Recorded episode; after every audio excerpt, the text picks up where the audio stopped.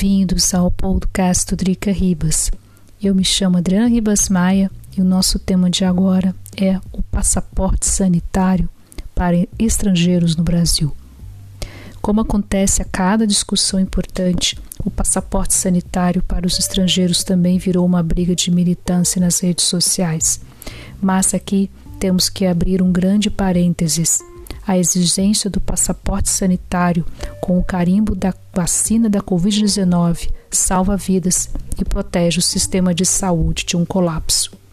Aqui na Europa Central, a quarta onda de infecções vem afetando e muito os países. A Áustria, por exemplo, se viu obrigada a impor o quarto lockdown. Não somente por conta da má gestão da Covid-19, Sebastian Kurz o ex-todo-poderoso chanceler se viu obrigado a renunciar e se retirar da política austríaca. Kurz não queria impor mais um lockdown, medida que foi necessária para diminuir o número de infecções e dar um alívio para as unidades de terapia intensiva no país. No começo do lockdown, na última semana de novembro, a taxa de incidência era de mil para cada 100 mil habitantes.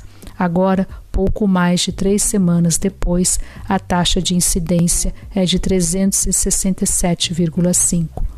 Claro que um lockdown, confinamento, não é uma medida simpática, é uma medida impopular que traz impactos desastrosos para a economia. Há um cálculo que pode chegar até 140 milhões de euros por dia aqui na Áustria.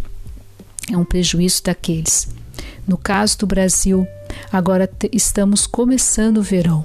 Muitos europeus e norte-americanos querem fugir do hemisfério norte e seguramente ir para os trópicos é uma solução.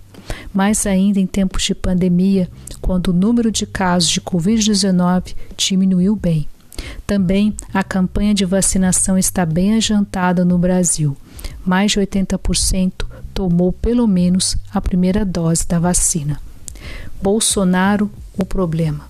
Infelizmente, por conta do Bolsonaro e seu negacionismo, a população brasileira não está 100% humanizada, como foi mostrado na CPI da Covid-19. A decisão da Anvisa de exigir o passaporte sanitário para estrangeiros é essencial. Há várias pessoas aqui na Europa que não querem se vacinar. Fugir para o Brasil seria a solução perfeita. O problema é que o vírus e mais a variante Delta e agora a recém-descoberta variante Omicron chegando no país pode ser um desastre. Vale lembrar que mais de 600 mil brasileiros morreram por conta da Covid-19. Rio de Janeiro sem turismo? Há pouco mais de duas semanas, o prefeito da cidade do Rio de Janeiro, Eduardo Paes, anunciou que a festa de Réveillon na praia de Copacabana tinha sido cancelada. Mas voltou atrás ao anunciar que não haverá festa, mas queima de fogos na praia de Copacabana. Pergunta: qual é a diferença? Nenhuma, porque haverá aglomeração assim mesmo.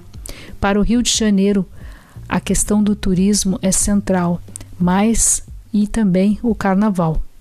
O grande problema é a aglomeração de pessoas e é uma situação perfeita para a proliferação do vírus da Covid-19. O positivo é que a Prefeitura do Rio incentivou a vacinação, mas, infelizmente, não será possível evitar o contágio e um possível aumento do número de internações. Estratégia para o vírus da Covid-19. O que se precisava era uma estratégia para evitar a contaminação em massa. O primeiro passo já foi dado com a vacinação em massa, o que, aliás, é melhor no Brasil do que aqui na Europa. Por conta da baixa taxa de vacinação, a pandemia aqui no velho continente ainda não acabou. Mesmo assim, haveria necessidade de uma política que inclui o passaporte sanitário para entrada de estrangeiros no Brasil. Pena que isso virou motivo de politicagem, aliás, para variar. A última notícia é que o Supremo Tribunal Federal, na decisão do ministro Luiz Roberto Barroso, determina que os estrangeiros devem estar com passaporte sanitário. Espera-se Que assim seja. Esse foi mais um podcast do Drica Ribas. Esse texto se encontra no meu diário eletrônico, o adrianaribasmaia.com. Muito obrigada pela atenção de vocês. Cuide-se muito, não deixe de se vacinar contra a Covid-19 e a gente se vê, ou melhor, a gente se encontra num próximo podcast. A gente se vê acostumado a gravar vídeo para o YouTube, dá nisso. A gente se encontra num próximo podcast. Muito obrigada pela atenção de vocês.